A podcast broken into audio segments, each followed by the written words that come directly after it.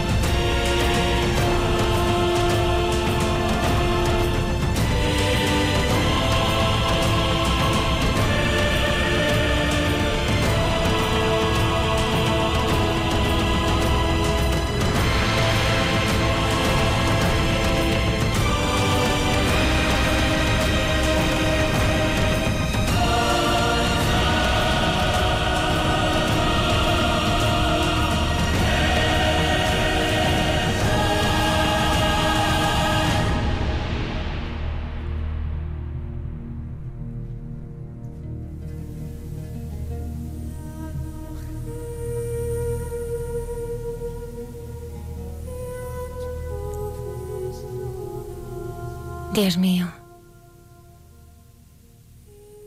tómame de la mano. Te seguiré animosa. No pondré mucha resistencia. No me sustraré de ninguna de las cosas que me caigan encima en esta vida. Trataré de aceptar todo y, y de hacerlo todo de la mejor manera.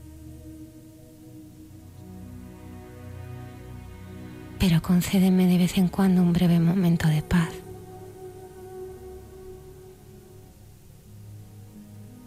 Ya no pensaré en mi ingenuidad que tal momento tenga que durar para siempre. Sabré también aceptar la inquietud y la lucha. El calor y la seguridad me agradan. No me revelaré si me toca permanecer al frío, con tal de que tú me tengas de la mano.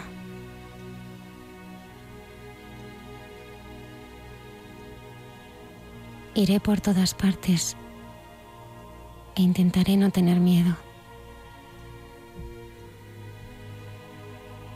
Y allí donde me encuentre, trataré de irradiar algo de ese amor tan grande que llevo dentro.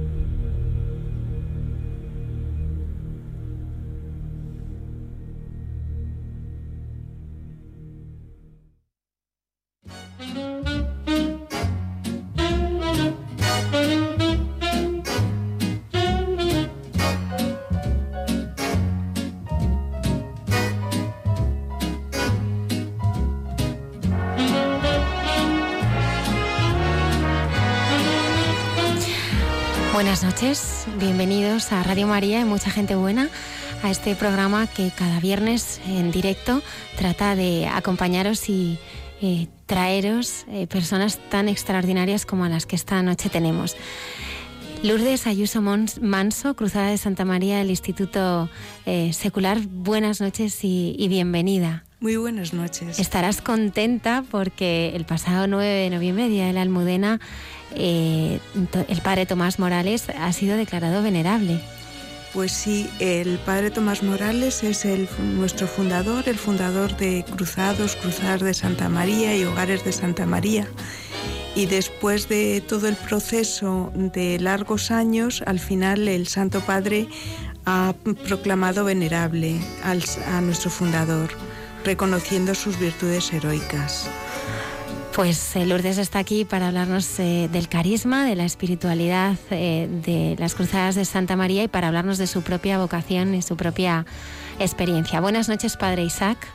Buenas Bienvenida noches. al programa, hoy desde el otro lado, desde el control. Hoy estamos por estos barrios. Muchas gracias, haciendo que todo funcione. Otra de nuestras invitadas esta noche será eh, Yasmín Ore, de 31 años, nacida en Lima, que nos hablará eh, cómo eh, se convirtió y encontró eh, la fe en, en el catolicismo. Saludamos también a todas las personas que nos siguen a través de Facebook, Twitter y a quienes escribís a nuestra dirección de correo electrónico de mucha gente buena arroba radiomaria.es. Quiero anunciar a todos eh, nuestros oyentes una campaña que Radio María inicia este domingo 3 de diciembre. Es eh, la campaña 2018 Pide. Es la segunda parte eh, de un proyecto misionero que inició Radio María, eh, vuelve a casa y vuelve a la iglesia. Me han gustado mucho eh, las palabras de, del director de, nuestra emisora, el padre Luis Fernando de Prada, ¿no?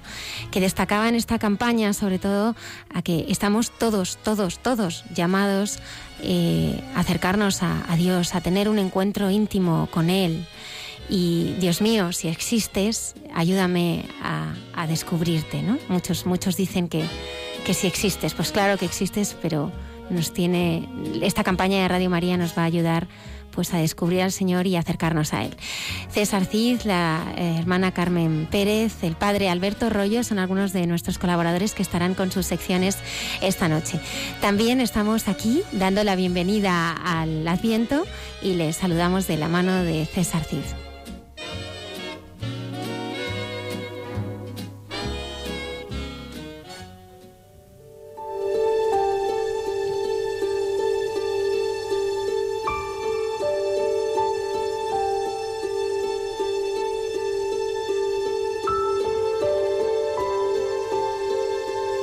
Sabemos qué significa Adviento, pero precisamente por el hecho de estar familiarizados con él, quizá no llegamos a captar toda la riqueza que encierra. ¿Quién viene? Jesús. ¿Quién es Jesús? Es Cristo, el Mesías, el Salvador, el Señor. Gracias a Jesús, la historia de la humanidad avanza como una peregrinación hacia el cumplimiento del reino, que él mismo inauguró con su encarnación y su victoria sobre el pecado y la muerte. Adviento es tiempo de esperanza real. Y debemos responder con auténtica confianza en aquel que ya nos ha visitado, en el esposo que con su sangre ha sellado con la humanidad un pacto de eterna alianza. Durante estas cuatro semanas vamos a acompañar a María, cuando el peso dulce del niño Dios se hace sentir más en su vientre.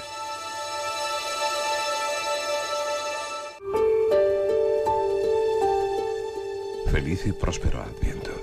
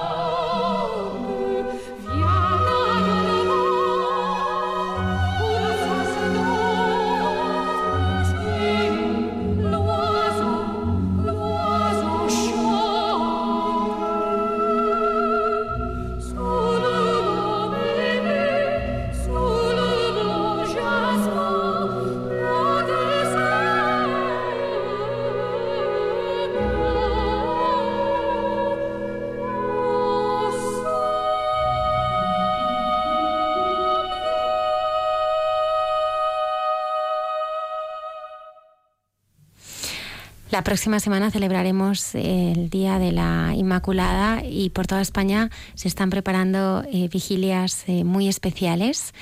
Eh, de una de ellas nos va a hablar esta noche Luz. Buenas noches, Luz.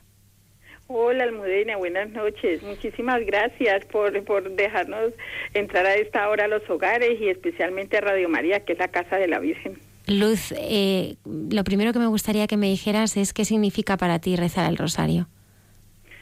Pues mira, para mí rezar el, Santo Rosario es algo así como lo que decía el Padre Pío, es como un oasis y, y como un remanso de paz.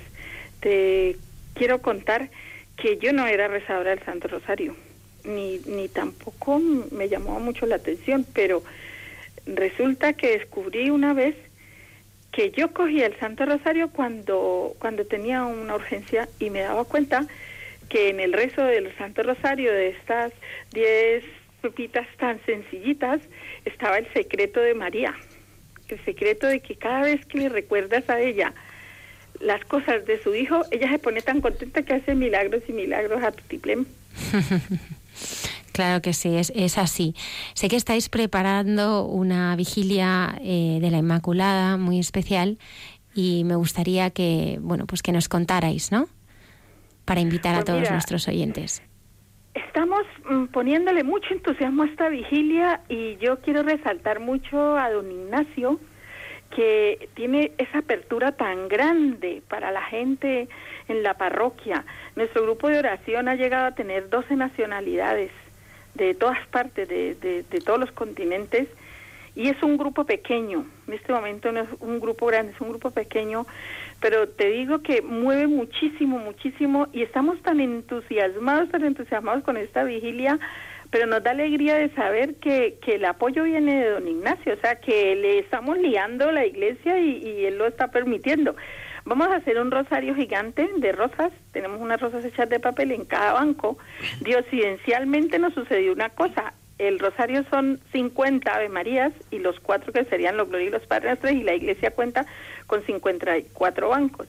Entonces se va a poner en cada, en cada banco se va a poner una rosa y va a haber allí una familia, porque la vigilia está dedicada a las familias y va a haber una familia que puede ser, digamos, los miembros de cinco y cada uno hará una Ave María. Después de que se enuncie el misterio, hará una Ave María. Aparte de eso, tenemos un rosario gigante que es de globos y cuando se termine la vigilia, este, este, este rosario será soltado en el aire por todos los fieles de la parroquia, por toda la familia parroquial, para que vaya, vaya al cielo a, ver si de pronto tenemos suerte y llega hasta, hasta donde la Virgen con los mensajes que cada uno quiera enviar. Seguro que sí. Luz, ¿dónde tendrá lugar la vigilia?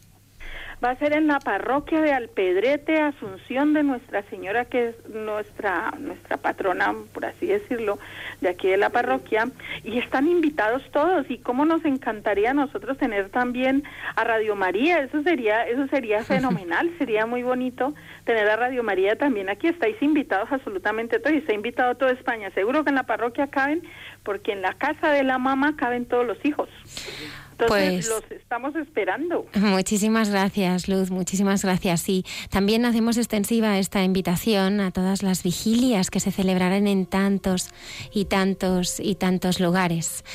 Eh, Luz, eh, os animamos muchísimo desde aquí por esta iniciativa y, también os pedimos pues que en ese rosario y en esas intenciones que van a llegar al cielo estén también los deseos y anhelos de todos los oyentes de, esta Santa Casa, de los oyentes de Radio María Luz. Así que seguro que sí, Almudena, seguro que sí, y de verdad que me comprometo a que un mensaje habrá para todos los oyentes de Radio María y para todas las personas que trabajáis allí con tanto ánimo, con tanto amor, con tanto ahínco, con tanto esmero. Seguro que va a haber un globo que se va a ir con, con dirección y ojalá llegue a Radio María pidiéndole a la Virgen por Radio María. Muchísimas gracias, Luz. Bueno, muchísimas gracias a vosotros, que paséis feliz noche, muchísimas gracias y espero que me sigáis difundiendo la, la vigilia en estos días para que la gente que quiera venir los esperamos acá, claro con los brazos abiertos. Me gustaría también eh, dar las gracias a pues uno de los mejores músicos españoles eh, que tenemos ahora en el panorama católico, que es Enrique Mejías, ¿no? Me entrego todo a ti. Ha sido un disco que ha tenido muchísimo éxito y con esta música damos la bienvenida también al Adviento. Salgamos peregrinos al encuentro del Señor. El Señor a liberarnos, ven tu pueblo a redimir, purifica nuestras vidas y no tardes en venir. El rocío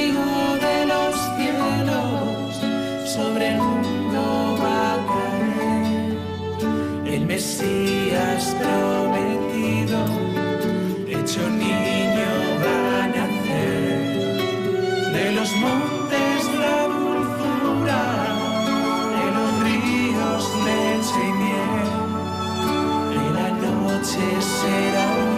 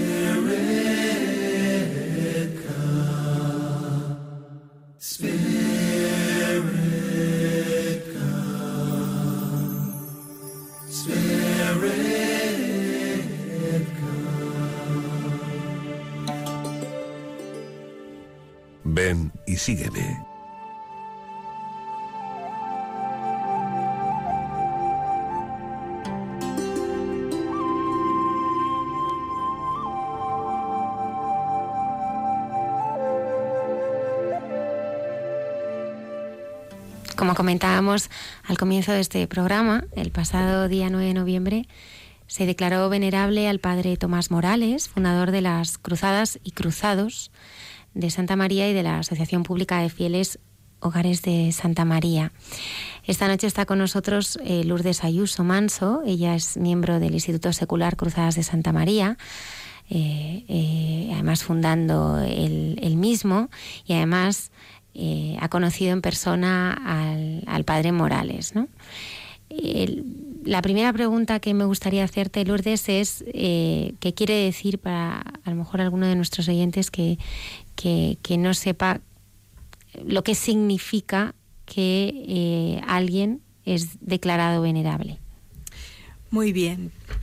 Pues mm, una persona que es declarada venerable es porque en vida se le ha considerado que ha llevado una, una vida santa. Y entonces, al, después de cinco años de su fallecimiento, se puede abrir lo que se llama el proceso de canonización. Ese proceso es un proceso bastante lento, con bastantes pruebas, por así decirlo, en que en el cual tienen que declarar numerosos testigos para comprobar realmente que la vida de esa persona ha sido santa, que ha practicado las virtudes, no en general todas y de una forma heroica, de una forma extraordinaria.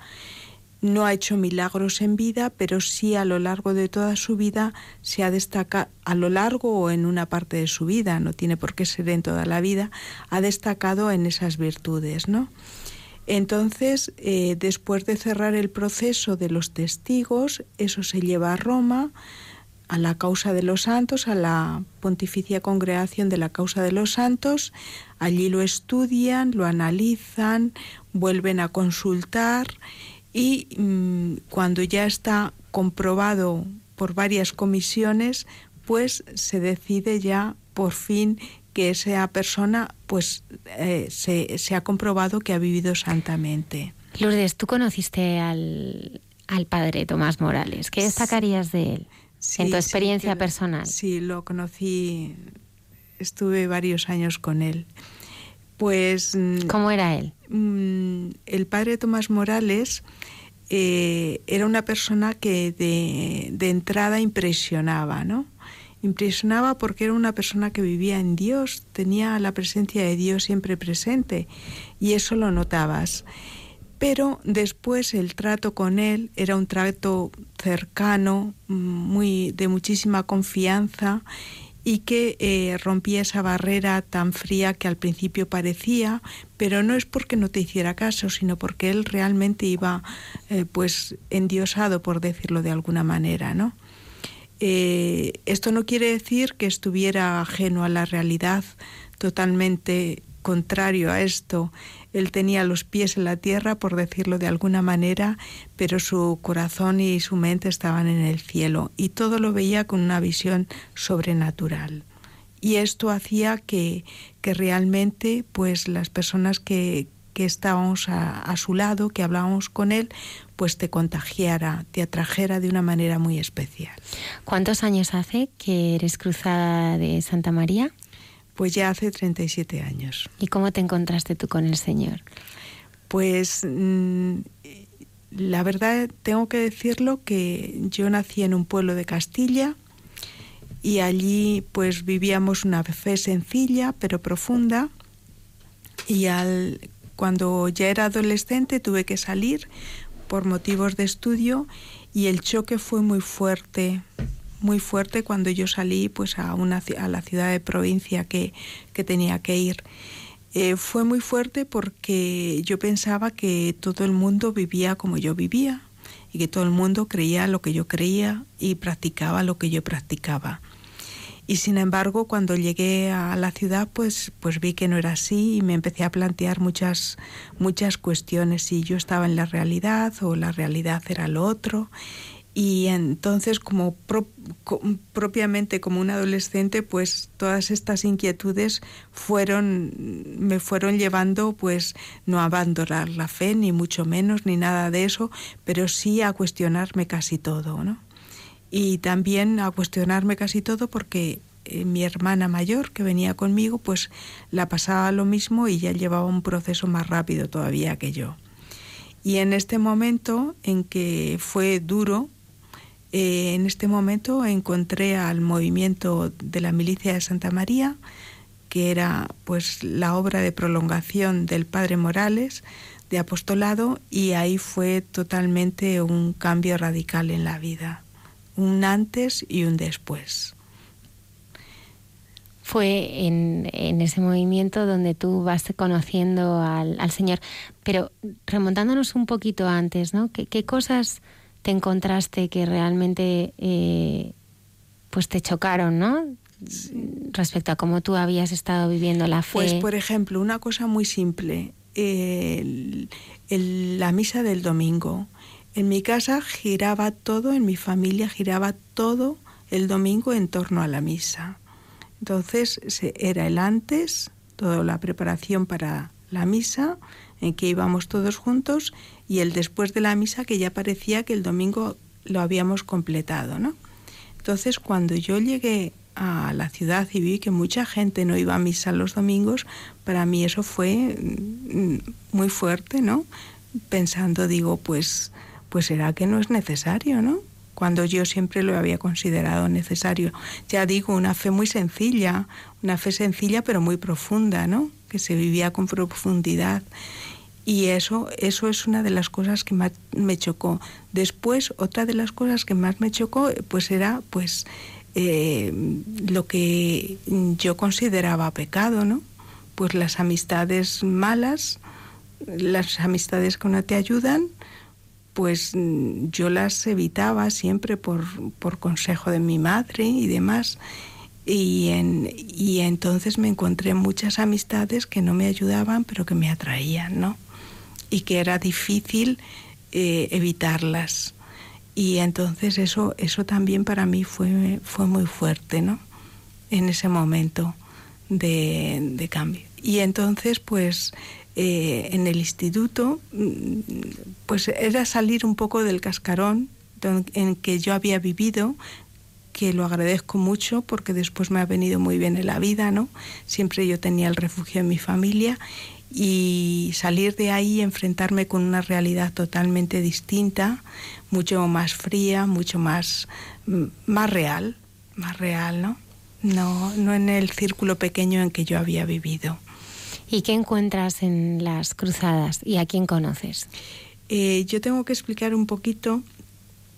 Las Cruzadas y Cruzados de Santa María somos dos institutos seculares que fueron surgieron mm, después del movimiento apostólico, o sea, de los grupos apostólicos a los que nos lanzaba el padre Morales, que lo, llamamos la milicia de Santa María. Es decir, la milicia de Santa María son los mm, normalmente los jóvenes y ya después los que hemos ido han ido creciendo que se han formado en el espíritu y en la forma educativa que tenía el padre Tomás Morales. Esos no tienen por qué continuar la vida consagrada de la cruzada, sino que cada uno ha tomado su rumbo, ¿no?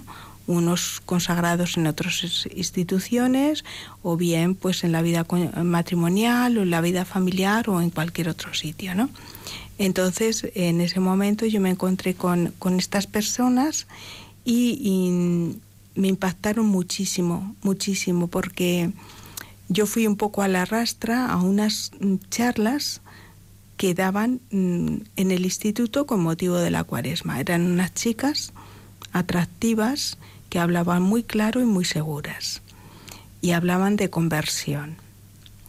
Y entonces pues me impactaron, ¿no? Y me impactaron porque era o con Cristo o, o si no, ¿dónde, no? Y me impactaron mucho y, recuerdo que nos citaron, éramos un auditorio muy grande, casi todo de jóvenes, no casi todo, todo de jóvenes, especialmente chicas, nos citaron al día siguiente para ir a hacer apostolado por las casas, porque era cuaresma, ¿no? Hablar de, Jesucristo. Eh, yo me sentí realmente como em, empujada a hacer esto, ¿no? Me parecía que yo no podía dejar de hacerlo. Y creía que cuando yo llegara allí íbamos a estar todo, que todos los demás que habían estado en ese auditorio habían sentido lo mismo.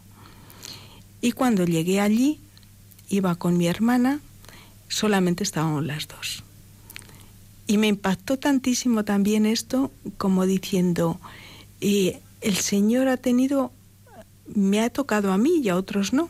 Eso lo he ido viendo después en mi vida, pero mm, veía ya, digo, ya no me puedo desprender de esto. El Señor me, me dice algo y yo no tengo que seguirle, ¿no? Y, y, fue muy fuerte porque yo estaba en este, en este momento de crisis, por decirlo de alguna manera, y vi ahí la mano de Dios muy clara, ¿no? Una llamada que yo no quería, yo no quería, porque era te obligaba a ir en ese momento era ir por las casas a hablar de Jesucristo y era mm, fuerte, ¿no? Pero me sentía totalmente empujada, ¿no? Y eso fue una de las cosas, el ímpetu evangelizador de estas personas, lo que me arrastró y por supuesto la llamada de Jesucristo. O sea, que con Él lo puedes todo, ¿no? Esa llamada de Jesucristo y que no solamente que con Él lo puedes todo, sino que lo tienes que dar a conocer, que los otros lo tienen que conocer. Aquí te hago esta invitación. Da a conocer a ese eh, Jesús que, que tú conoces. Si tuvieras ahora que llegar a la casa de nuestros oyentes y hablar de ese Jesús que tú conoces, a personas que a lo mejor no han oído nunca hablar de Él, eh, a personas que, que, a lo mejor, eh, como hablábamos al principio del, del, programa, ¿no? que quieren volver a casa, que quieren descubrirle, ¿qué les dirías? Pues primero de todo, mm, dejarse impresionar, pensar, como muchas veces, Señor, si existes, dímelo. Señor, si existes, dímelo. Y entonces yo estoy segura que Jesús no va a perder el tiempo, que Jesús lo va a hacer de una manera, a veces es de una forma muy clara, como en este momento que yo lo vi así, ¿no? y otras veces no es de una forma tan clara, sino que es más pausada, más lentamente, en un momento concreto. Pero el deseo de conocer a Jesús nunca se va a quedar vacío. Mm, no solamente tengo la experiencia en mí, sino a lo largo de muchos años que he ido conociendo a personas, sobre todo chicas, que cuando han tenido ese deseo, ese sincero deseo, Jesús se le manifiesta. Si yo fuera a una casa ahora, en nuestro momento, eh, pues que sabemos que pues que a Dios le echamos de todos los sitios, ¿no? Pues simplemente me presentaría como pues hija de Dios y que quiero que los demás le conozcan, que quiero que los demás le conozcan y le amen y que eso cambiará su vida. ¿Y cómo es Él? Porque si yo estoy sentada delante tuyo, a lo mejor te pregunto, bueno, ¿y, cómo es ese Jesús? ¿Quién es? Eh, si tuvieras que definir su, personalidad, sus rasgos, su rostro, ¿cómo, eh, ¿cómo, le darías tú a conocer en mm, base a lo que tú has experimentado de Él? Sí. por ejemplo, eh, de una descripción física a mí me resulta muy difícil. Cuando he ido a ver alguna película de, sobre Jesucristo, eh, me he resistido mucho porque siempre me, la, la, representación humana me defrauda, ¿no?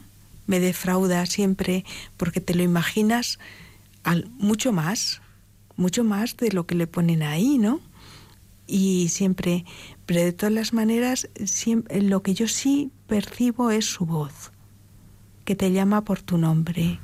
¿Por qué haces esto? vamos, no te desanimes, yo te quiero, yo estoy aquí, ten fe en mí, ¿no?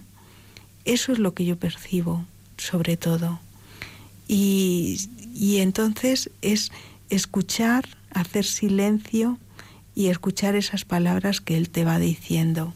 Otras veces mm, o yo estoy sorda o Él se hace mudo. sí, Suele pasar. Y entonces, pues eh, casi gritas y le dices, Jesús, no lo estás viendo, ¿por qué esto, no?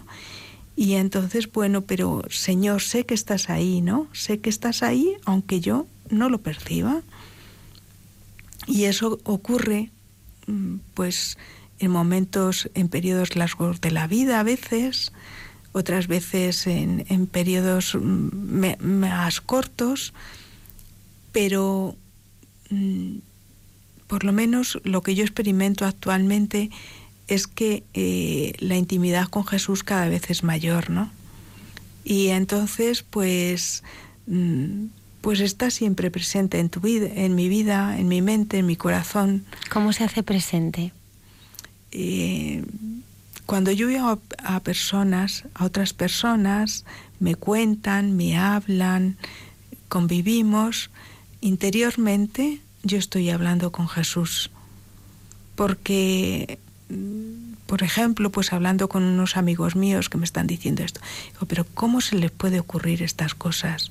Si esto no, esto no lleva a ninguna parte, Jesús ilumínales, ¿no?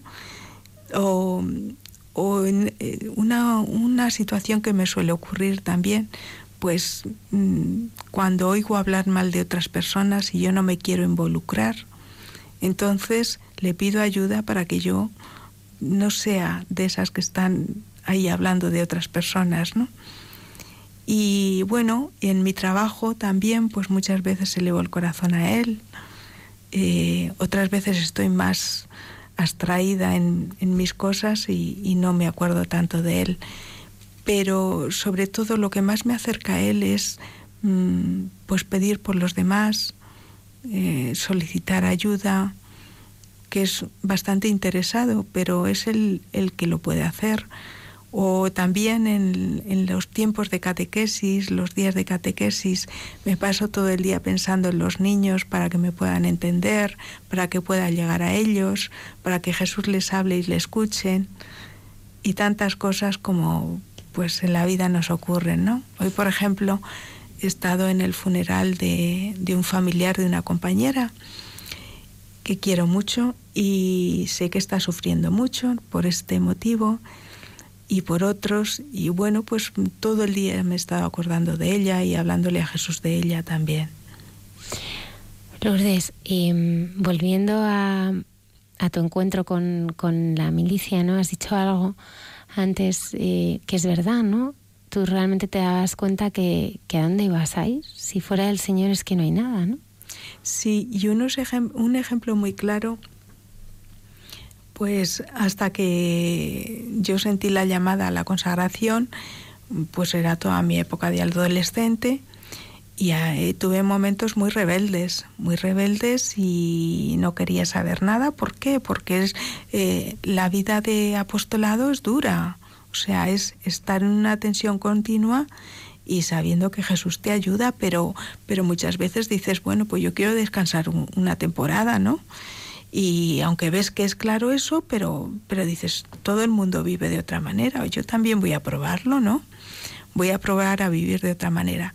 Y cuando yo he querido probar a vivir de otra manera y alejarme de él, lo he pasado fatal, pero mm, bastante mal, con depresiones, con... Y entonces eso, la primera dije, bueno, esto será porque tiene que ser así, ¿no? Pero ya la segunda no, no tiene por qué haber depresión ni nada, pero lo pasaba mal, ¿no? Dije, Señor, en el momento que me quiero separar de esto, eh, todo me sale mal y, además lo paso fatal, ¿no? Entonces, Señor, bueno, pues acepto que, que, estar contigo siempre, como si yo le hiciera un favor al Señor, ¿no? Y es Él el que me lo, tenía, me lo estaba haciendo, que me estaba llamando, ¿no?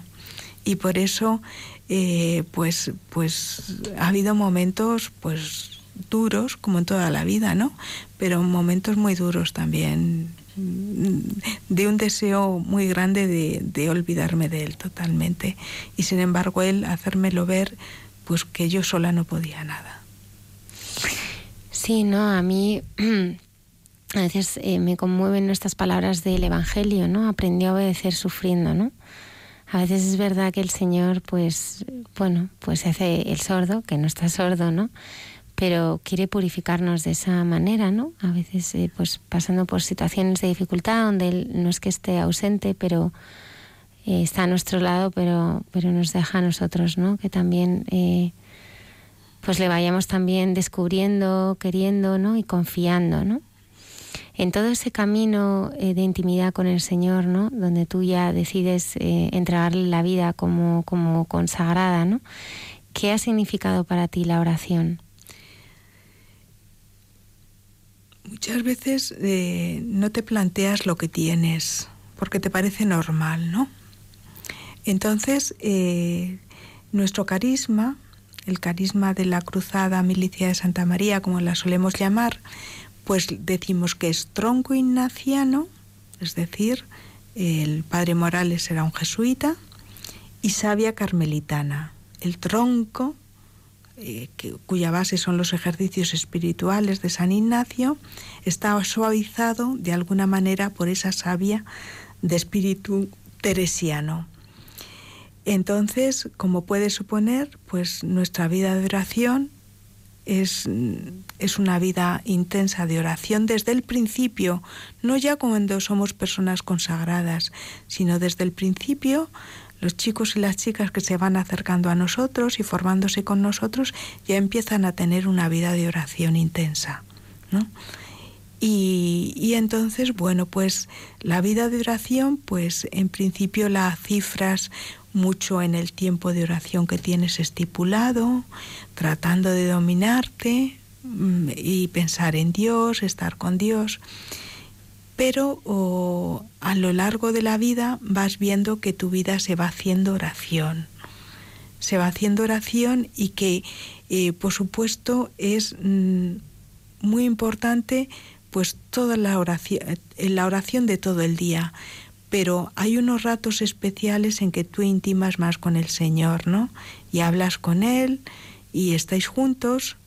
Siempre estamos juntos, pero es ese rato mm, que tú quedas, eh, haces una cita con él especial solo para los dos, ¿no? Y por tanto, mm, cuando yo pensaba esta pregunta, porque me la suponía que me la ibais a hacer, pues pensaba, digo, pues ahora a mí, para mí ahora definir la oración es como todos los momentos del día pero especialmente esa cita que tenemos a solas él y yo todos los días, ¿no? Y en que hablamos, a veces hablo yo sola y escucho poco, pero otras veces procuro escuchar y que él me diga, ¿no? Pero casi siempre soy yo la que hablo más que él, ¿no? Y él, pues, después en momentos, en otros momentos, doy cuenta, me doy cuenta que me, que, me ha tomado la palabra, ¿no? Y que, y que te pide aquello que, que le has ofrecido y que ya no te acuerdas. Y también como mm, pues nuestra oración de petición por otras personas, por lo menos yo estoy casi continuamente, que la escucha continuamente también él. Eh, casi más de lo que piensa, mucho más de lo que yo pienso, ¿no? Y entonces, pues eso, la vida de oración eh, es fundamental y no tenemos que, yo creo que las personas, eh, si conocemos poco a Dios o le conocemos mucho, vamos buscando a Dios pues como Él nos indique. No tiene por qué haber un, un camino único, ¿no? Sino como Él nos indique. Y por eso al principio pues lo haces muy elemental, pero después Él te va tomando la palabra y te va indicando, ¿no? En vuestra tarea y carisma de apostolado, yo creo que eh, probablemente os encontréis eh, pues lo que ahora mismo hay en la sociedad, ¿no? Que son las personas rotas, ¿no? Y mm, cómo entender el dolor de la persona rota, sino a través de la experiencia de tu propio dolor, ¿no? Me gustaría que nos hablaras de a qué te has aferrado tú en los momentos de dolor y sufrimiento que los has tenido y nos los, nos los has compartido y cómo también eres capaz de, sostener en el dolor, ¿no? Eh, y de realmente consolar eh, de la mano de Jesucristo a personas que están sufriendo. Y ahora mismo, mm, bueno, vosotros además que sois un movimiento que estáis tan en contacto, ¿no? Con muchas personas, que habláis, jóvenes, que, jóvenes, ¿no? yo sobre todo sí que percibo una experiencia muy fuerte de, dolor, de dolor moral, de, ese dolor, pues eso, que te duele el alma, ¿no? Que duele el alma, ¿no? Que duele, duele ese vacío, duele eh, ese amor que, nunca eh, parece que se colma, ¿no? ¿Cómo es esa experiencia personal del dolor y cómo sales a los demás a su rescate en el dolor? Pues mm, yo, mi experiencia personal, creo que es tener siempre a alguien al lado y que te escuche.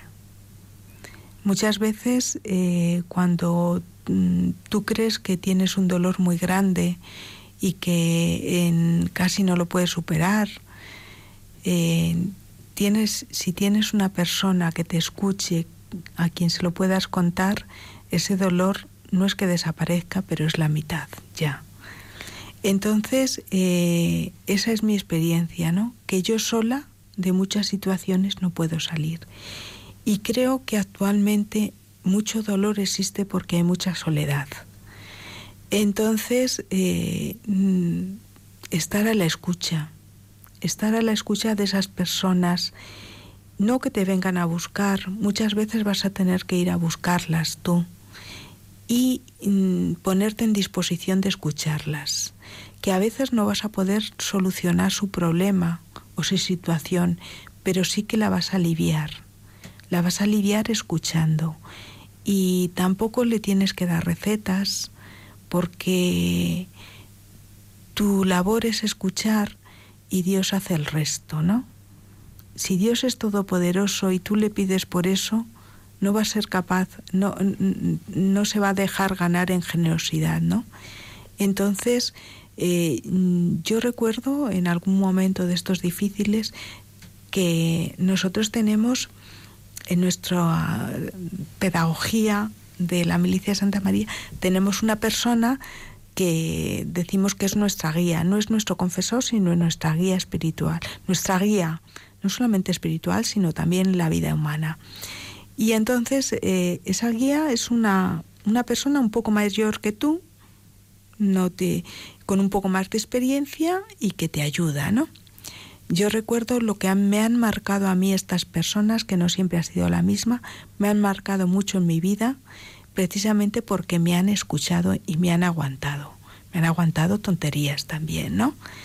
Entonces yo me tengo que poner también en, la situación de otras personas, que yo también tengo que ser guías para otras personas. A lo mejor no de una manera estipulada, pero sí de, de una manera que saliendo al encuentro, ¿no? Una de las cosas que ha vivido profundamente el padre Morales y que luego ha transmitido a sus hijos ha sido el, amor a la, a la Virgen. Sí, por supuesto. A mí es una de las cosas que más me chocó cuando yo conocí el movimiento, porque lo conocí próximo al mes de mayo. Eh, no sé, perdón, no sé si querías preguntarle algo. Sí, sí. Lo conocí próximo al mes de mayo y entonces aquel mes de mayo fue no parar, no parar en todo el mes de mayo porque había que propagar el amor a la Virgen, ¿no? No solamente nosotros lo vivimos para nosotros, sino que hay que propagarlo.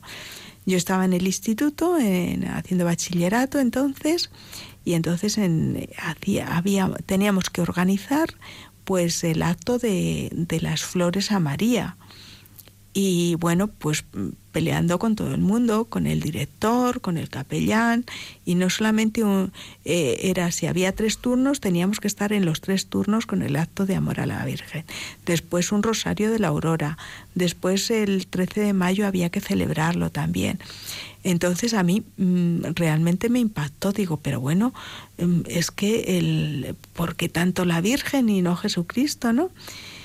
Y oyendo al padre Morales hablar de la Virgen, te convencías por qué, ¿no?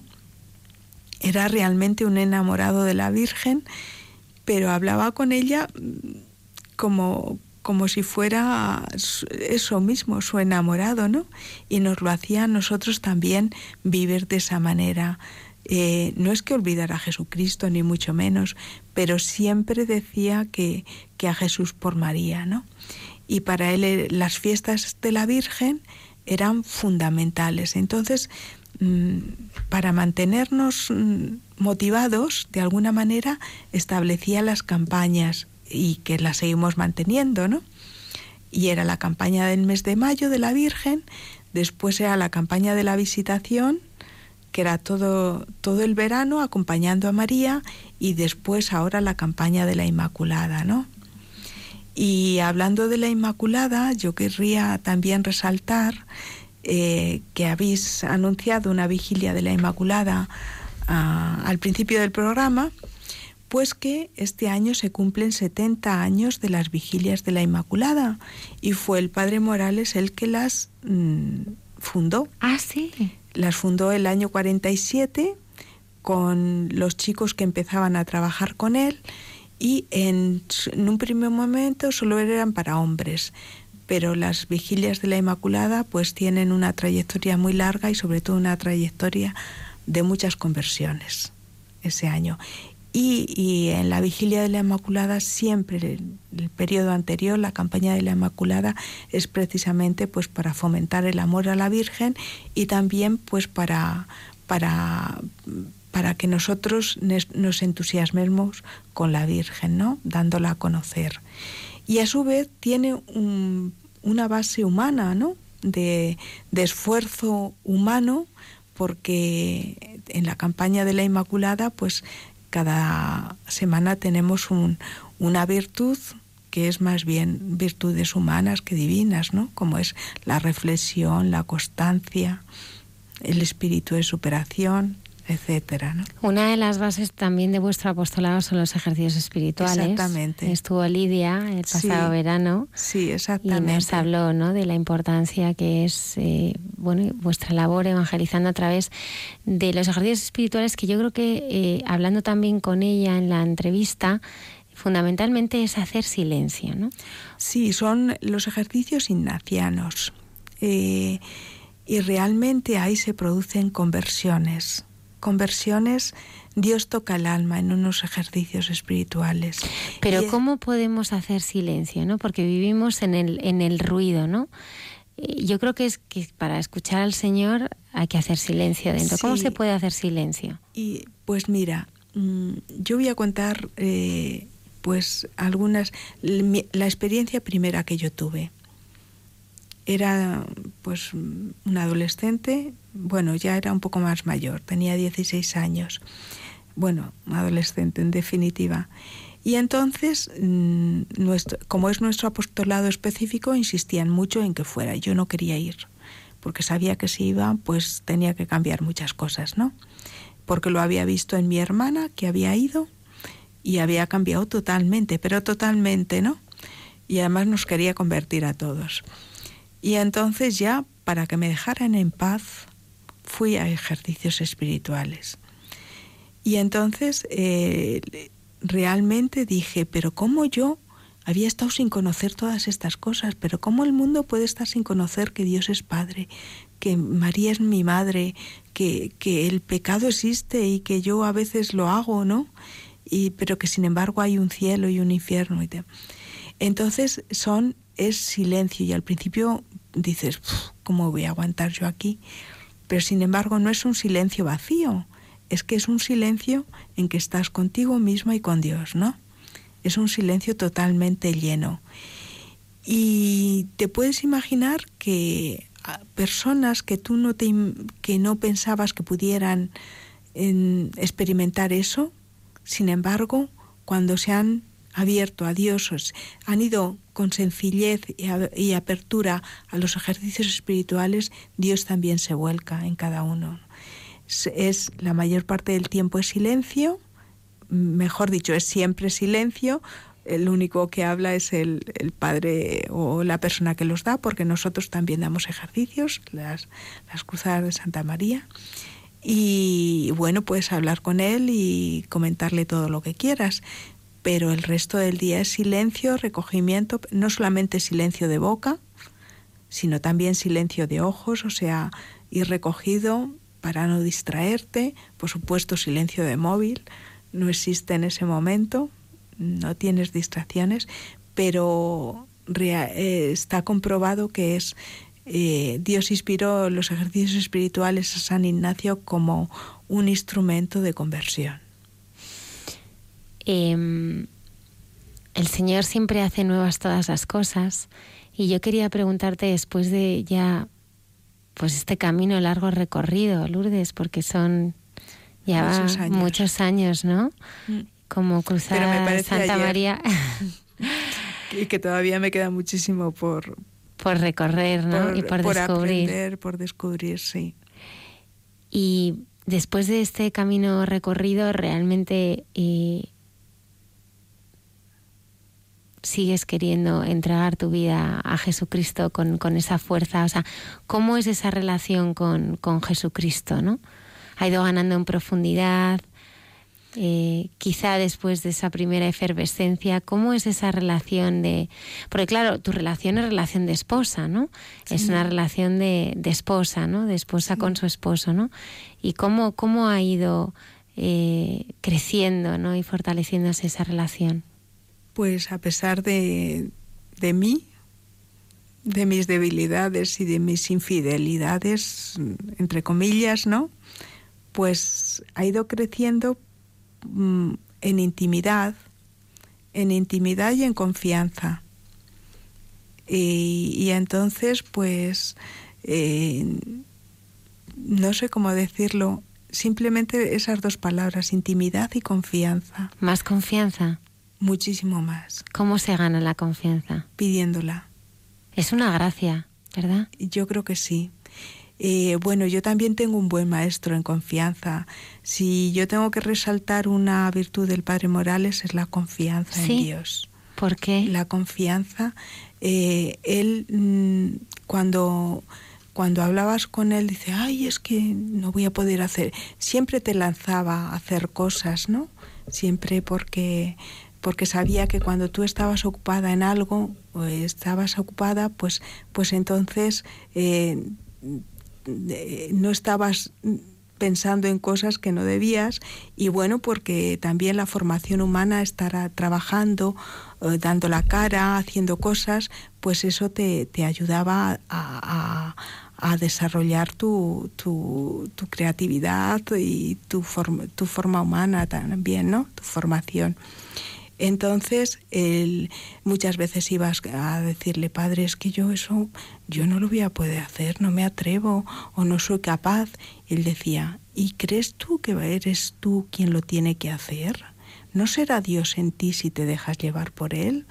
Entonces, siempre, siempre, siempre nos estaba hablando de la confianza, de la confianza en Dios que todo lo puede, ¿no? Si Dios te quiere, Dios lo puede, ¿por qué no lo hace, no? Entonces, esa confianza es mm, fundamental, la, vida de confianza en Dios. No quiero decir que no tenga de vez en cuando desconfianzas, que también las tienes, ¿no? Entonces, pero, pero creo que es una de, de los testimonios de su vida que más nos ha marcado. Lourdes Ayuso Manso, Cruzada de Santa María, Instituto Secular, muchísimas gracias por haber estado esta noche con nosotros. Muchas felicidades ¿eh? a todos nosotros porque estamos de enhorabuena. Sí, yo quería decir también el día 9 mm, de diciembre vamos a tener una celebración de este evento toda la familia de Santa María, porque ya somos varios los, los grupos que hemos surgido de ese tronco, del tronco del Padre Morales. Vamos a hacer una celebración primeramente por la mañana en la Fundación Pablo VI tendremos un acto cultural con presentación de algunos libros y de un concierto de, arpa también. Y por la tarde, a las 5 de la tarde, tendremos una celebración con el cardenal Osoro y otros, y otros obispos también y otras otros sacerdotes que se unirán a nosotros, en la catedral tendremos una misa de acción de gracias. Qué bien. El día 9 de diciembre. Para todos aquellos que yo sé que son muchas las personas en Madrid que conocieron al Padre Morales y bueno, pues que también para ellas son una alegría, ¿no? Así que... Pues muchísimas gracias. Por... Muchísimas gracias, Almudena, por haberme dado la oportunidad de hablar y yo espero que muchas personas pues mi testimonio no vale nada si Dios no le apoya, así vale que muchísimo. esperemos que sirva. Muchísimas gracias, Lourdes. Nada.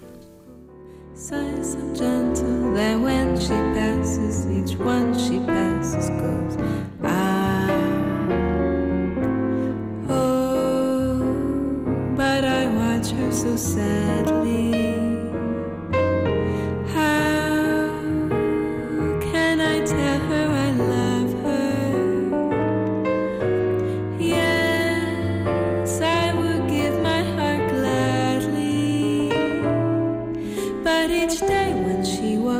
the sea.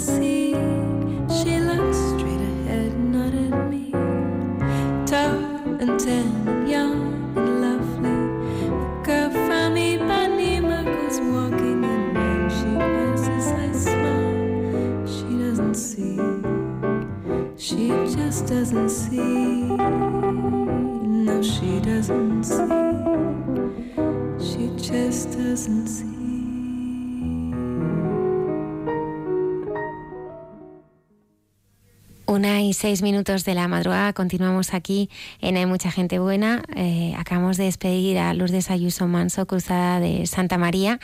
Y ahora recordamos a, a todas aquellas personas que, que en situaciones de extrema dificultad no abandonaron la esperanza, de la mano del Padre Javier Mairata.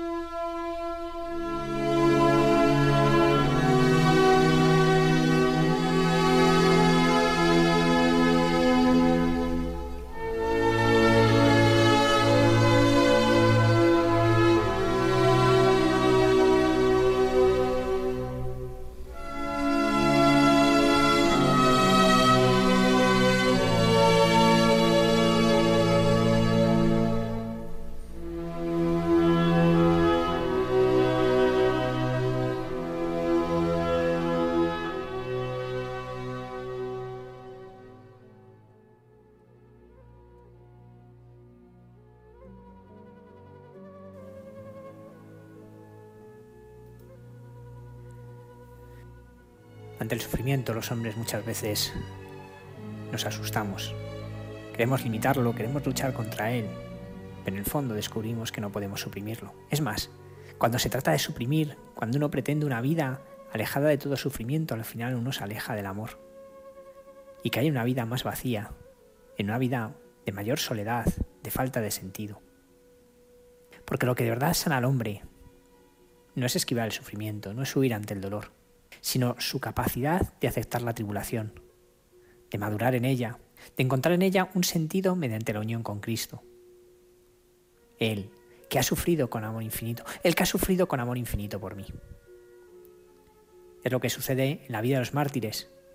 Y hoy nos vamos a detener en uno de ellos. Pablo Lebautin, que fue asesinado en Vietnam por odio a la fe en 1857. Él nos deja una preciosa carta en que se puede ver cómo se transforma el sufrimiento mediante la fuerza de la esperanza que proviene de la fe. Dice Pablo en esta carta. Yo, Pablo, encarcelado por el nombre de Cristo, os quiero explicar las tribulaciones en que me veo sumergido cada día, para que, enfervorizados en el amor de Dios, alabéis conmigo al Señor, porque es eterna su misericordia. Esta cárcel es un verdadero infierno. A los crueles suplicios de toda clase, como son los grillos, las cadenas de hierro las ataduras, hay que añadir el odio, las venganzas, las calumnias, palabras indecentes, peleas, actos perversos, juramentos injustos, maldiciones y finalmente angustias y tristeza. Pero Dios, que en otro tiempo libró a los tres jóvenes del horno de fuego, está siempre conmigo y me libra de las tribulaciones y las convierte en dulzura, porque es eterna su misericordia.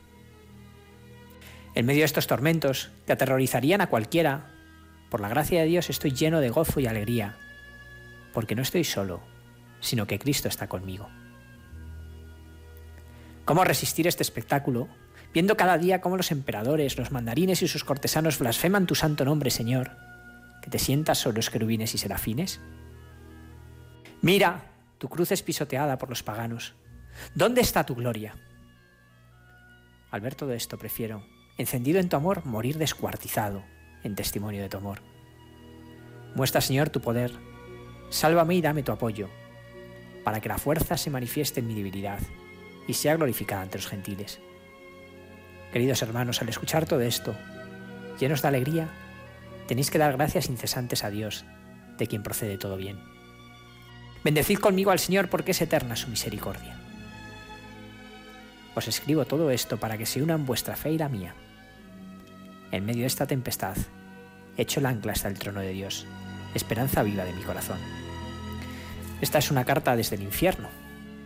Se expresa todo el horror de un campo de concentración, en el cual a los tormentos por parte de los tiranos se añade el desencadernarse del mal en las víctimas mismas, que de este modo se convierten incluso en nuevos instrumentos de la crueldad de los torturadores.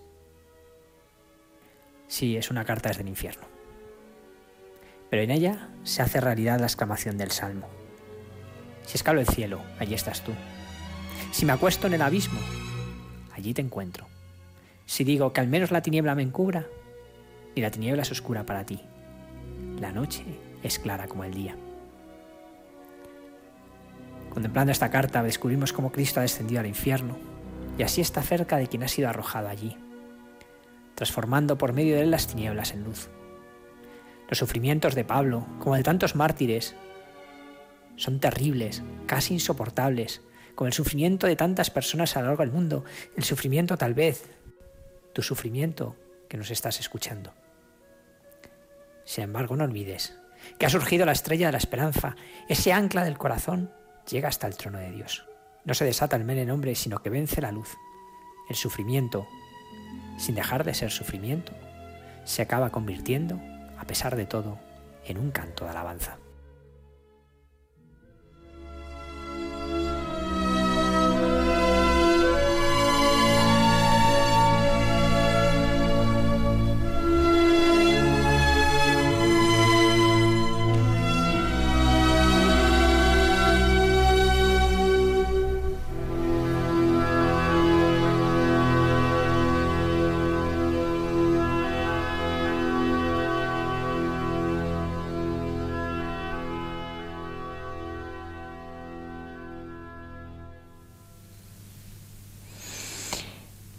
Yasmín Ore Ramírez eh, nació en Lima.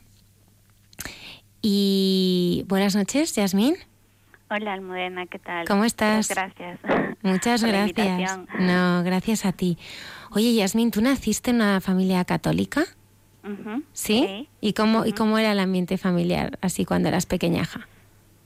Eh, bueno, era muy bueno. eh, este, también estudié en un colegio católico, pero bueno, eso ya en la secundaria, aunque bueno, mis padres estuvieron relacionados un poco también por la iglesia porque trabajaron en colegios jesuitas y todo eso. Y, y bueno, eh, asistíamos a misa, me hice los sacramentos, me bauticé, me hice la primera comunión y también la confirmación. Y, y bueno, pues en el colegio tuve, digamos, una experiencia ya de fe un poco ya más allá, porque, bueno, la fundadora de mi colegio, eh, la Beata María Rivier, pues eh, mm, era como en ese momento pues eh, lo que a nosotros nos, nos decían de, de poder hablar con las personas acerca de ella y nos también nos formaban eh, sobre la Virgen María y todo eso, las virtudes, los valores y todo y todo eso. Tuve una buena formación, digamos, en ese aspecto, ¿no? Eh, que se me quedó arraigado hasta mi época universitaria. Y en tu época universitaria, eh, ¿qué pasó? Bien, ahí en mi época universitaria cambia, digamos, el otro rumbo mi vida porque, eh, bueno, eh, entré a estudiar muy jovencita, a los 16 años, a la universidad, estudiaba Derecho y en los últimos años, eh, pues como toda joven ya de esa edad, eh, yo tenía claro la vocación del matrimonio y pues también tenía pues eh, las ganas de tener un novio como, como otras compañeras ¿no? en la universidad y pues eh, el problema era que pues los jóvenes pues que yo conocía no no cumplían digamos lo- las expectativas por lo menos espirituales que yo esperaba no porque digamos temas como la castidad eh, como la dignidad de la mujer pues no no era algo muy compartido en ese ambiente Entonces, pues allí eh, yo empecé a sentirme un poco sola en ese aspecto y vuelvo a, a hacer un, eh, a frecuentar a una amiga que también había preservado de este mismo colegio religioso.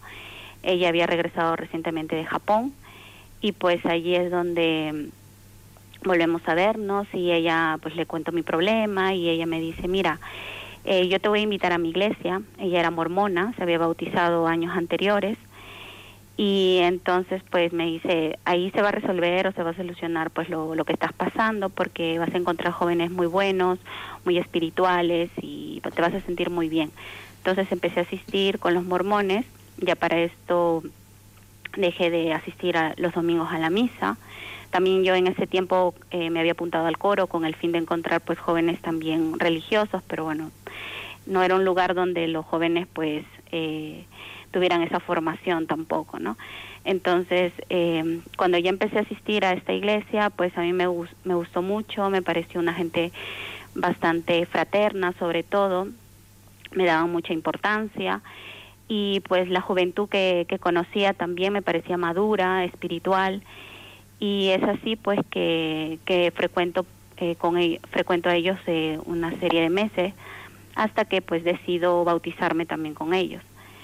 Y es allí donde mm, para bautizarme pues me envían un, un par de misioneros no Eh, los mormones y entonces eh, me empiezan a dar charlas de su doctrina que bueno en ese tiempo como eh, pues era joven no tenía mucha idea de la teología no eh, cristiana. Entonces me dejé llevar por por lo que me enseñaban. No puse mucho rechazo a lo que me enseñaban a sus doctrinas ni pues a lo nuevo que también me estaban mostrando como otros libros que tenían por ejemplo el libro de Mormón no y, y pues aunque habían cosas que se me cambiaban por ejemplo la devoción a la Virgen María a los santos o los rezos otras eh, otras normas de piedad que tenemos los católicos pues todo eso lo tenía que, que, que olvidar para poder seguir siendo una, una buena mormona, para aprender a ser una buena mormona. Entonces, una vez que me, que, que me, se me enseña esto por el lapso de unos meses, pues recibo pues eh, la invitación a bautizarme y mi, mi familia pues no se opuso en ese momento. Eh, aunque bueno, les tuve que convencer un poco porque sí había hecho yo los sacramentos, pero digamos no, no fue una posición muy, muy drástica. Y es así pues que empiezo a hacer una convivencia con, con ellos y, y me gustaba, cada vez me iba gustando más el ambiente, no solo a nivel social, sino también a nivel doctrinal. Eh, tuve mucha curiosidad por conocer más allá sus doctrinas y por eso también eh, solía comprar muchos libros de, de sus librerías oficiales que ellos tenían y para ir conociendo y adentrándome. Para mí era como adentrarme a una nueva cultura también, ¿no? En este caso religiosa. Y, y pues el tiempo que empecé a pasar con ellos me gustó mucho. Los veía como una organización muy perfecta, muy organiz eh, muy, eh, ¿cómo podría decir? Se preparaban mucho para, para en todos los aspectos, ¿no?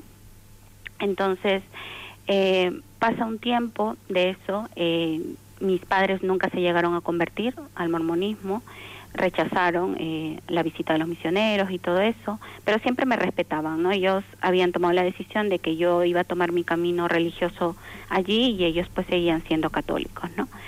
Entonces es allí donde donde yo te, yo tomo la decisión de, de conocer más allá de, de ellos y entonces pues me decido a, a ser una misionera. En el caso de los mormones, eh, en el caso de las mujeres, por- perdón, el, los misioneros no, digamos, servir una misión no es obligatorio, sino ese es en el caso de los varones, es un mandamiento. Entonces, eh, como, como mujer, yo tomé esa decisión porque me llamó mucho la atención el, el- la labor misionera que ellos hacían, esa atención a la gente y todo eso, y además sabía que eso me iba a servir como una forma de adentrarme más en, en la doctrina, en la iglesia, sentirme más parte de ellos, ¿no? Entonces, eh, pues es así que lo comunico a mis líderes y, eh, y ellos pues aceptan gustosos porque justamente para ese tiempo eh, la capilla donde yo asistía pues estaba pasando por una crisis misional, o sea que no, no se presentaban muchos varones a la misión por diversas razones. Entonces me animaron bastante para que yo sirviera a esa misión y es así que me envían a Guayaquil, Ecuador. Pero antes, bueno, tuve que hacer una especie de entrenamiento, de capacitación en Bogotá, Colombia, por el lapso de un mes. Y allí, hasta ahí yo estaba bastante convencida, enamorada, por así decirlo, del tema de la misión, aunque era bastante duro. Teníamos unas reglas muy parecidas a los de un religioso, una monja, un, un sacerdote, ¿no? Eh, se nos enseñaban mucho las doctrinas y todo eso. Y, y bueno, luego ya nos, nos envían para Guayaquil, Ecuador, y allí es donde, digamos, eh, los primeros meses tampoco, tampoco tuve ningún problema, aunque tuve una compañera bastante estricta, me tocó una compañera chilena bastante estricta, eh, pero lo, vi por el lado positivo, ¿no? Que yo, que mm, eso me ayudaría a ser una mejor misionera para cuando yo a mí me tocara entrenar a, a otra futura misionera. Entonces, pues enseñamos a las personas, tocábamos puertas como los testigos de Jehová, eh, visitábamos a referencias que nos habían dejado otros misioneros y todo eso. Eh, hasta que llega pues un punto en que mm, yo empiezo a tener como una espe unas especies de, crisis, de nostalgia de mi vida católica por diferentes circunstancias que iba pasando, entre ellos pues visitando gente de otras creencias como católicos, ¿no? tenía, eh, digamos, la primera luz que, que empecé a tener fue cuando visité a, a una señora que era, bueno, la mamá de, de uno de los líderes locales que teníamos y el líder pues quería que le, que le hiciéramos mormona, la convenciéramos, porque anteriormente otros misioneros también lo habían intentado. Y como éramos mujeres, pues quizá podíamos eh, llegar a esa, esa meta, ¿no? Entonces, pues, no sé, digamos que nos concentramos en eso y, y cuando les empeza- le empezamos a enseñar y ella nos decía pues todas sus defensas de que creía en la Virgen, creía en los santos y todo eso, pues es, es donde yo empecé a sentirme mal porque ya habían pasado más de dos años y medio, casi tres años que había dejado de practicar la fe católica y todo eso me hizo recordar, ¿no? Me entró una nostalgia muy fuerte y y entonces eh, tanto así que no pude hablar, eh, que, que me quedaba muda prácticamente en el momento de hacer eh, las charlas. Y entonces le dije a mi, a mi compañera que yo no podía hacer eso cuando nos preparamos para, para estudiar, para lo que teníamos que hablar con la, con la señora, pues mm, le decía que, que me sentía muy mal que ella lo hiciera por mí. Entonces, digamos, eso fue lo primero que, que me, que me empezó a hacerme dar cuenta de que algo no estaba bien, ¿no? Que en mí, en ese momento en la misión. Luego de eso ya empezamos a visitar a, a personas, a otras, a otras creencias, entre ellos, pues, pastores, me, me tocó en una ocasión un pastor evangélico. Yasmina, a mí lo que me sorprende de tu Sí. historia realmente es, eh, o sea, que, de qué manera más, eh, eh, bueno, pues eh, radical, ¿no? O sea, eh, eh, bueno, es verdad, ¿no? Porque es verdad que yo creo que estas sectas pues enganchan muchísimo, ¿no? Pero de qué manera más eh, radical dejas todo lo que habías vivido, tu fe de niña, ¿no? Y te embarcas en, en esta aventura, ¿no? ¿Cuándo empiezas a descubrir realmente que, que, que, que, es- que no estás, que no es tu camino, que no, que no es lo que tu corazón a- anhela? Bueno, como te decía, eso fue una primera luz, ¿no? El visitar gente católica. Pero luego ya me empecé a dar cuenta ciertas contradicciones Claro, entre ellos. más pues, concretas, ¿no? El tema de la Biblia, por ejemplo, ¿no? Eh, se va dejando de lado, ellos creen en otros libros y digamos hay mucha presión sobre todo, o sea, no es no es que yo hubiera tenido anteriormente alguna experiencia, bueno, había tenido en el colegio un poco la pastoral y todo eso, ¿no?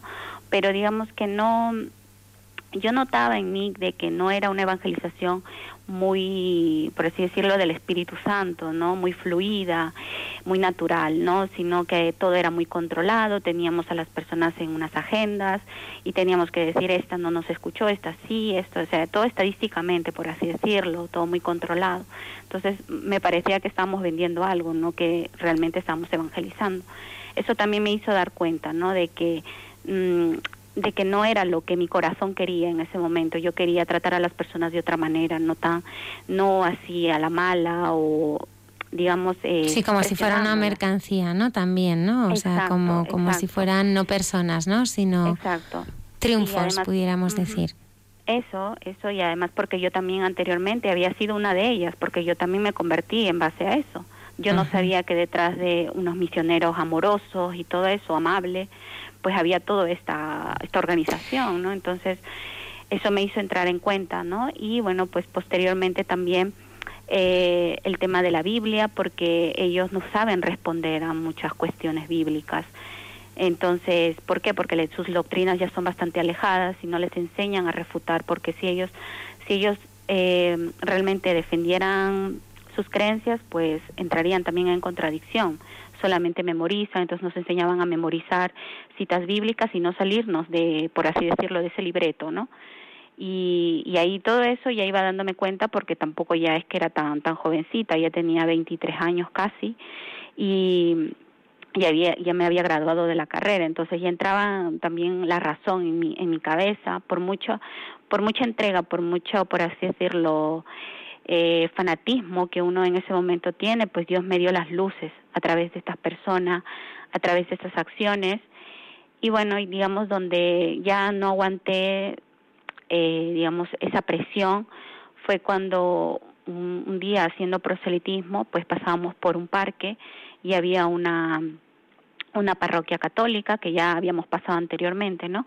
Pero en esa parroquia, justamente cuando estábamos pasando, empiezan a sonar las campanas. Pero para mí el sonido de las campanas eran como golpes en mi pecho, o sea, eran como algo muy fuerte que me decían que yo tenía que volver allí, a, es- a esa iglesia, a esa parroquia y, y que me llamaba y me jalaba y pues empezó todo muy otra vez crisis unas crisis muy fuertes dentro de mí como una especie de ansiedad por así decirlo.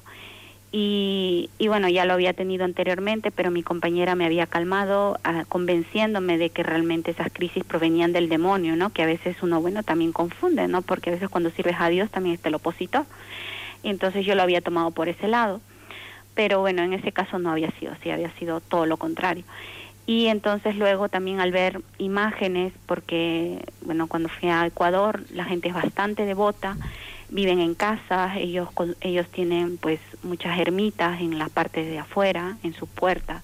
Todas esas imágenes que yo iba visualizando empezaron a tener una importancia para mí, ¿no?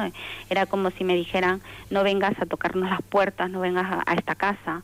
Era una fuerza muy grande, ¿no? Entonces ya para mí era, es- eso para mí fue una experiencia ya sobrenatural, o sea, no, no me lo esperaba y todo eso que sentí, entonces ahí es donde ya decidí por completo darme cuenta, o sea, decidí por completo dejar todo porque ya prácticamente pues volví a mí la razón de que realmente no estaba en una iglesia, no era la iglesia de Cristo y que pues tenía que volver a mis raíces. Quizá no con, en ese momento no tenía totalmente la verdad completa, o sea, no tenía la luz completa, pero ya era algo muy fuerte para mí, un paso muy fuerte. cómo es tu fe ahora Bueno, ahora he madurado un montón.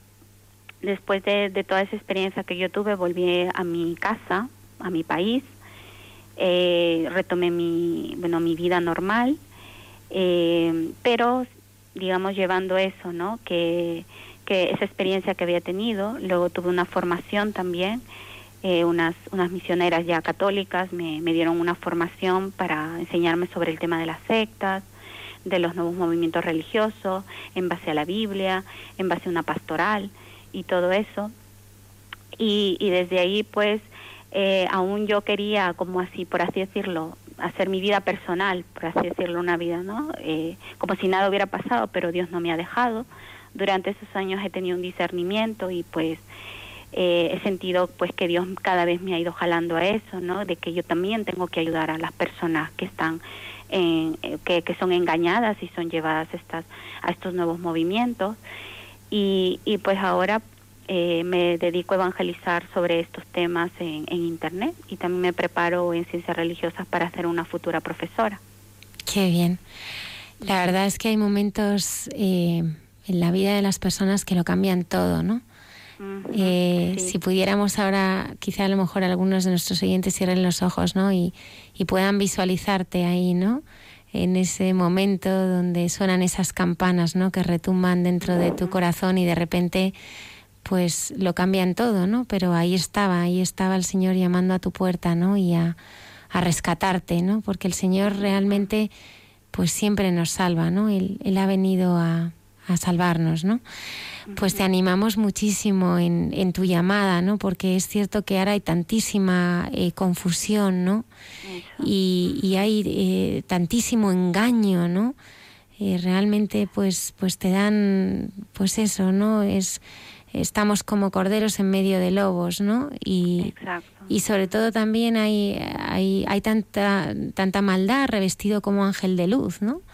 Exacto, y, sí, y- todo eso. y eso pues eh, es importante ahora, ¿no? La, la misión que tienes de con tu testimonio pues ayudar a mucha gente que seguro que, que puede estar confundida, ¿no? Con, con tantas cosas y eh, que, que no vienen del Señor, que no son del Señor.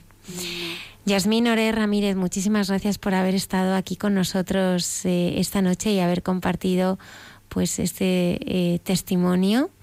Eh, que las campanas sigan repicando y que tú seas también campana y esa voz ¿no? que ayude a muchas personas que quizá pues están muy perdidas y confundidas y lejos del Señor en relación a estos temas. Vale. Muchas Muchísimas gracias, gracias, por Buenas- la invitación de compartir mi testimonio. Gracias, Yasmín. Buenas noches. Buenas.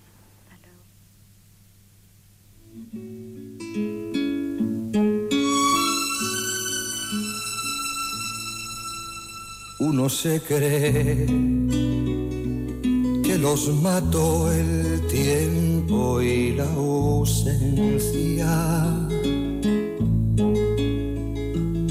Pero su tren vendió boleto de ida y vuelta. Son aquellas pequeñas cosas nos dejó tiempo de rosas en un rincón, en un papel o en un cajón. Como un ladrón te acechan detrás de la puerta. Te tienen tan a su merced como hojas muertas que el viento arrastra allá o aquí, te sonríen tristes y nos hacen que lloremos cuando nadie nos ve.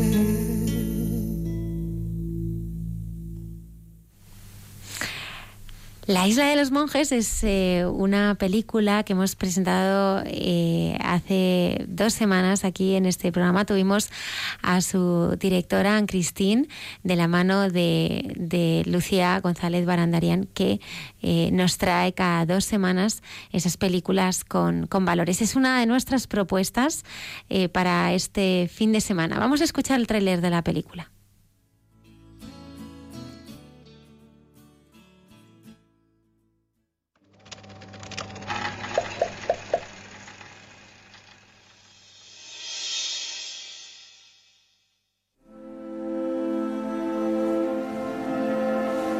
Sabía qué quería ser en la vida. Yo estaba a otras cosas. Por aquel entonces yo era un poco punky. Me rebelaba contra lo establecido. Y aún así, vine para creer en él. De niño también me gustaba dibujar y pintar. Trabajaba con mi hermano, pero me di cuenta de que no estaba hecho para ser granjero. Y poco a poco, el deseo de convertirme en monje empezó a aflorar.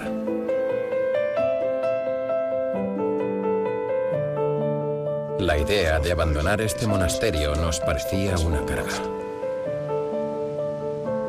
Por primera vez en mi vida me había apegado a un lugar. Es pérdida, luto, despedidas. Y sí, todo eso afecta al corazón. Si el monasterio perdiera su función monástica, también supondría una pérdida para la sociedad. Y también para la gente de aquí que se ha comprometido con nuestra causa. Esa gente es parte de mí, como una familia. Ahora es cuando te das cuenta, por las reacciones de la gente, lo importante es que hemos sido para ellos. A mucha gente le resulta inimaginable pensar que nos vamos. Dios es el motivo por el que vine aquí. No se necesita nada más. El resto es superfluo. El hecho de que estemos aquí es una señal muy clara de que no debemos dejar de rezar.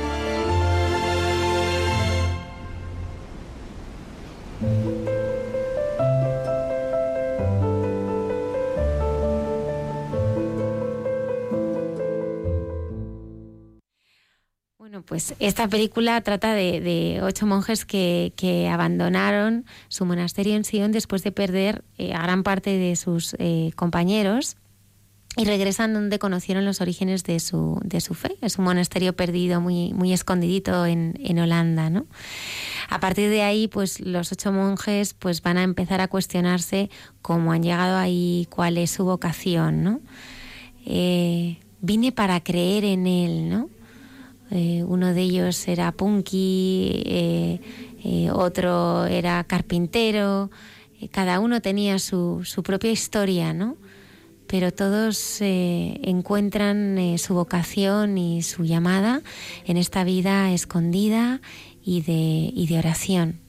La isla de los monjes es la película que recomendamos para este fin de semana.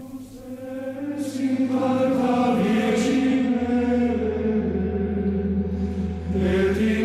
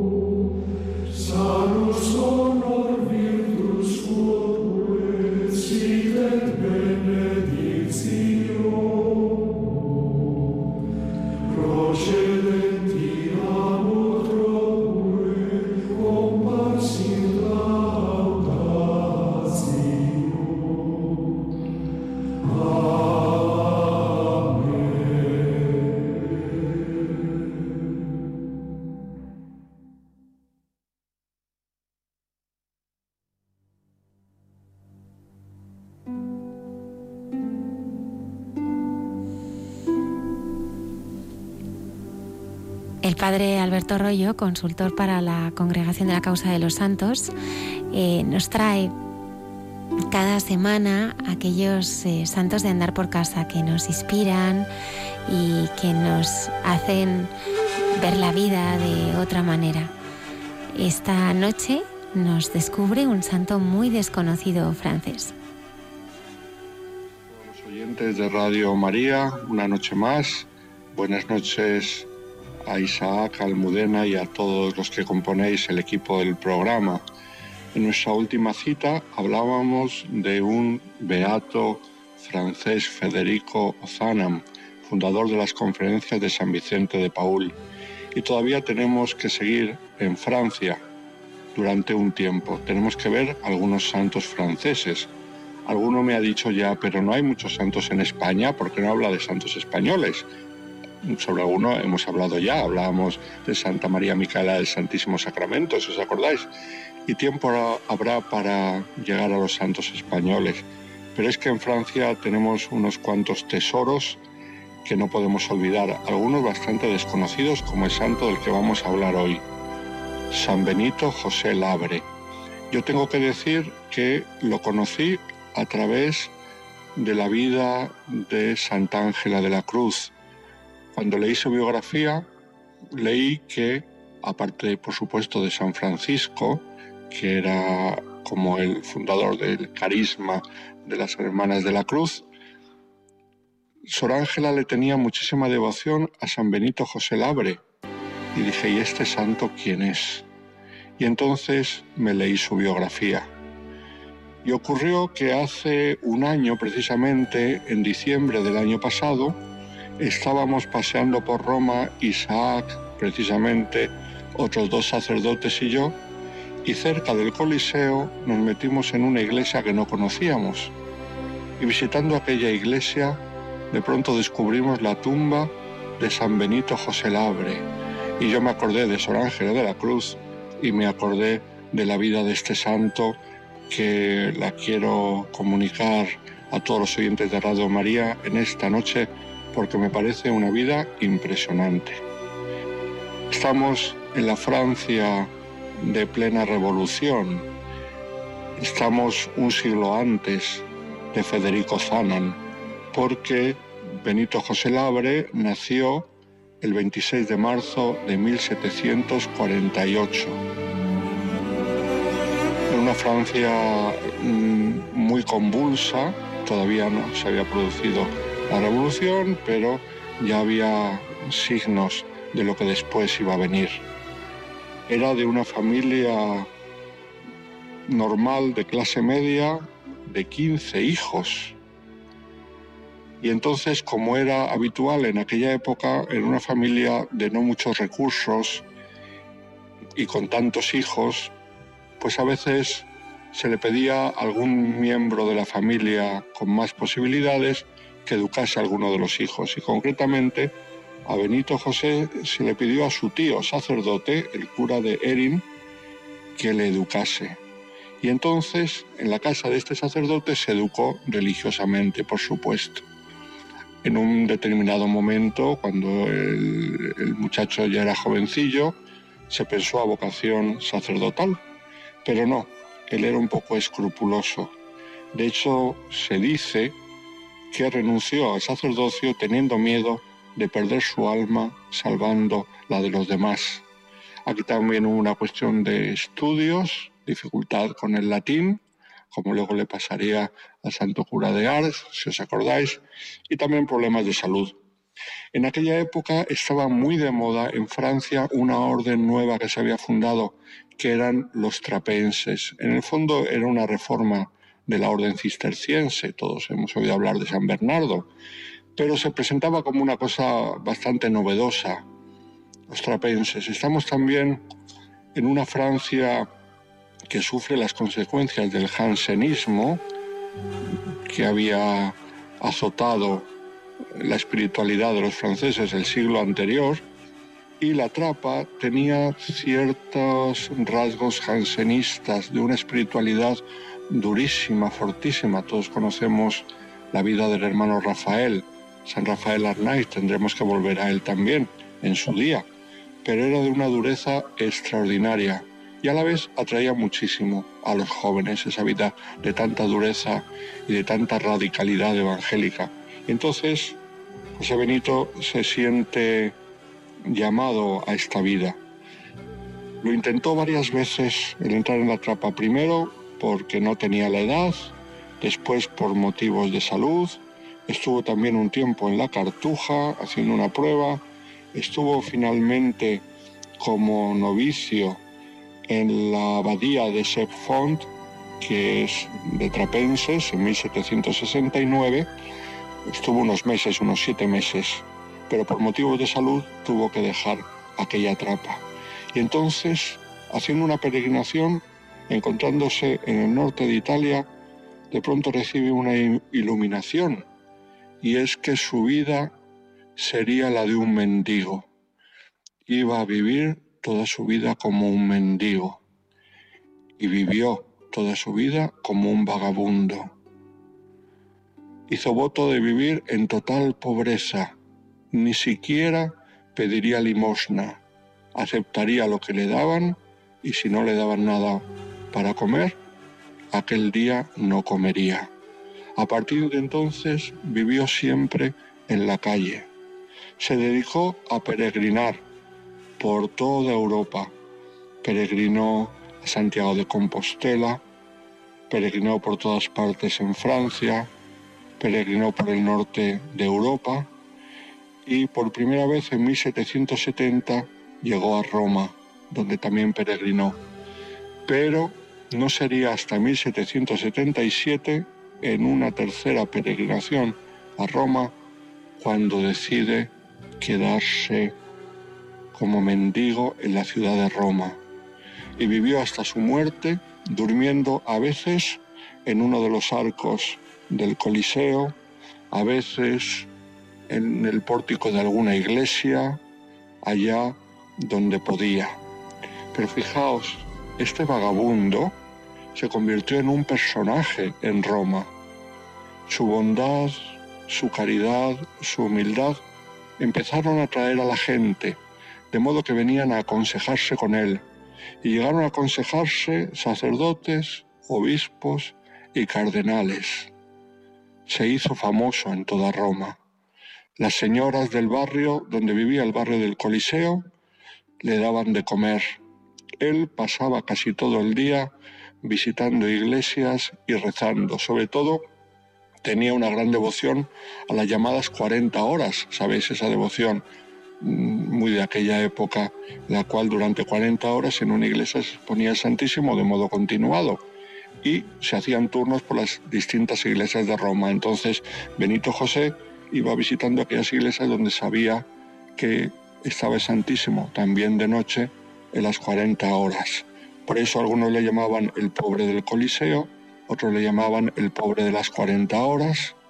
La gente le quería muchísimo él hizo un voto un poco especial que a nosotros nos resulta un poco raro, que es el de no lavarse nunca. Y durante muchos años nunca se lavó. Pero fijaos, eso no impidió que la gente se acercase a él, sino todo lo contrario. Como decía antes, acudían a él grandes personajes de la iglesia a pedirle consejo y hablar con él. A los 35 años, el 16 de abril de 1783, era un miércoles santo y él acudía a la iglesia a la que solía acudir a misa. Entonces, en aquel miércoles santo, la iglesia era Santa María dei Monti, aquella iglesia donde el año pasado Isaac y yo nos encontramos la tumba de San Benito José Labre. Al salir de la iglesia porque ya estaba enfermo, se cayó por las escaleras y entonces un carnicero del barrio lo llevó a su casa para cuidarlo. Benito José Labre murió al día siguiente y fijaos lo que ocurrió cuando murió, que la noticia de su muerte se extendió por toda Roma, su cuerpo fue llevado a la iglesia de Santa María dei Monti y fue tal la multitud de gente que acudió a verle que aquella Semana Santa en la iglesia de Santa María de Monte no, no pudieron celebrar los oficios de Semana Santa. Tal era la multitud que día y noche quisieron acompañar el cuerpo de Benito hasta que fue sepultado. Y fijaos, este pobre que no tenía nada, que no era nadie, un año después de su muerte, empezó su proceso de beatificación. Será beatificado en el siglo siguiente y por el Papa Pío IX y será canonizado en 1881 por el Papa León XIII.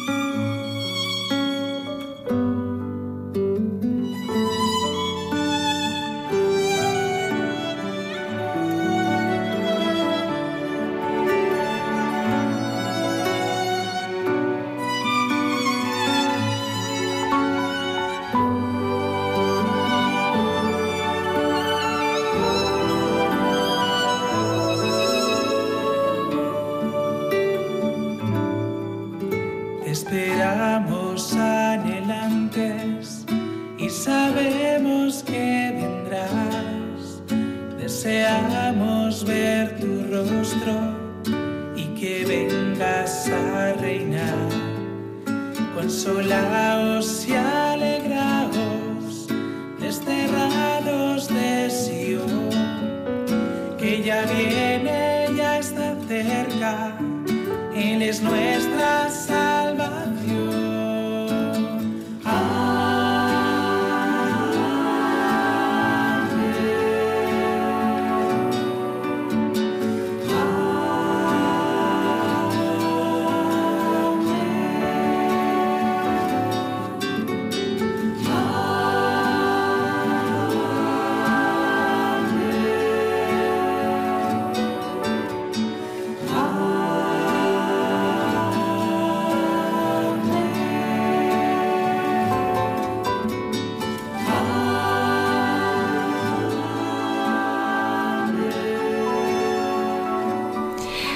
nos quedan ya solamente pues segundos para terminar el programa. Dar las gracias a Enrique Mejías, eh, como os decía, uno de los mejores cantautores católicos que tenemos en España.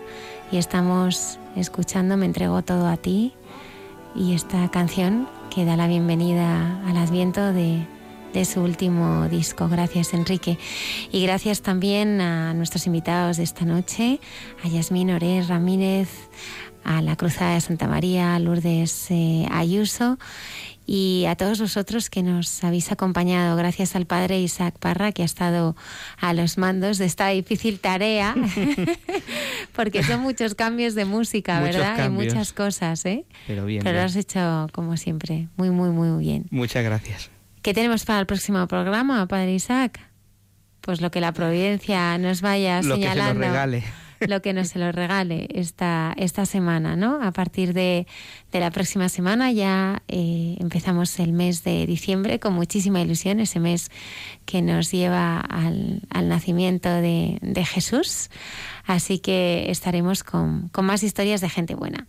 Nos podéis seguir en Facebook, Twitter y gracias de verdad por vuestros correos electrónicos que va contestando Lola a la dirección hay mucha gente buena arroba radiomaria.es donde recogemos todas vuestras sugerencias y comentarios. Que tengáis una feliz y santa semana. Recordaros que este próximo domingo, día 3, comienza la campaña 2018 Pide. Eh, nuestra intención es que eh, nos acerquemos en esta Navidad al Señor, mucho más, mucho más de lo que lo hacemos habitualmente. Gracias por estar ahí. Hasta pronto.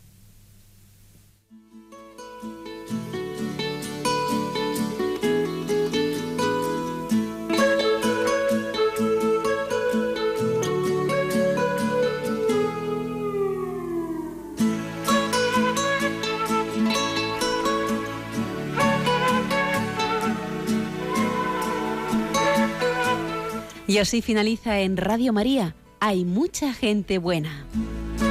Un programa dirigido por Almudena Delgado.